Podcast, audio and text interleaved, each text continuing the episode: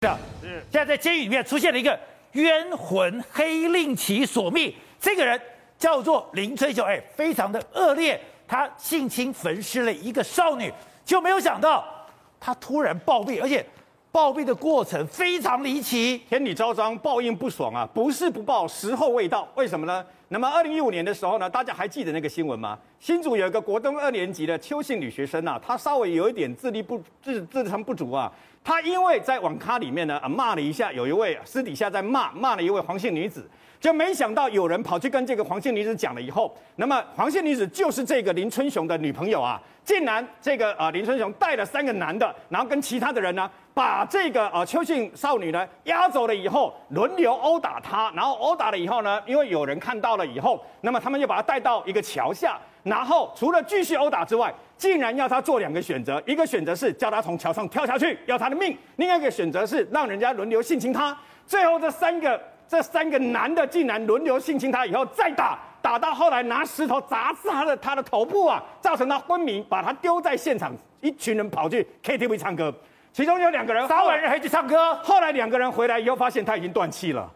讲到这个新闻的时候呢，真是令人发指。这样的人没有枪毙，这是台湾司法的悲哀。我跟你讲，台湾司法改革个屁呀啊！然后呢，像这么可恶的一个案例。在几次的判决当中，那么林春雄呢，曾经两度被判处死刑，但是呢，他跟其他的嫌犯呢，在几度里面都最后都判无期徒刑，无期徒刑，最后无期徒刑定谳又来了，联合国两公约又说不是最严重之刑，然后又说有改有这个所谓的教化的可能，最后把他判无期徒刑定谳，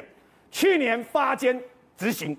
然后呢，他身体没有任何病痛，你知道，身体非常健康，根本也没有看过医生等等啊。就在十月二十二号的那一天，他吃完早餐了以后，没多久准备进工厂，突然间跟工厂的管理员，就是我们常讲的狱警啊，说他不舒服，然后突然之间全身发抖，全身颤抖，全身发冷汗了以后，冒冷汗没多久。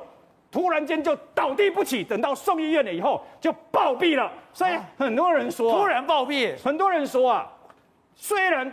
我们人间的律法没有办法给死者一个公道，但是在我们的民间传说里面呢，那么死者如果遭遇到这样的一个哦令人发指的这样恶行啊，他在两年之内可以去请黑令旗。如果两年之内请不到黑令旗，没有办法报复的话呢，他可以继续向神明要求，继续给他这个报复的机会啊。所以司法在去年定谳，两年还没满，就用这样的一个方式，把这个自己的报应，把自己的公道全部讨了回来。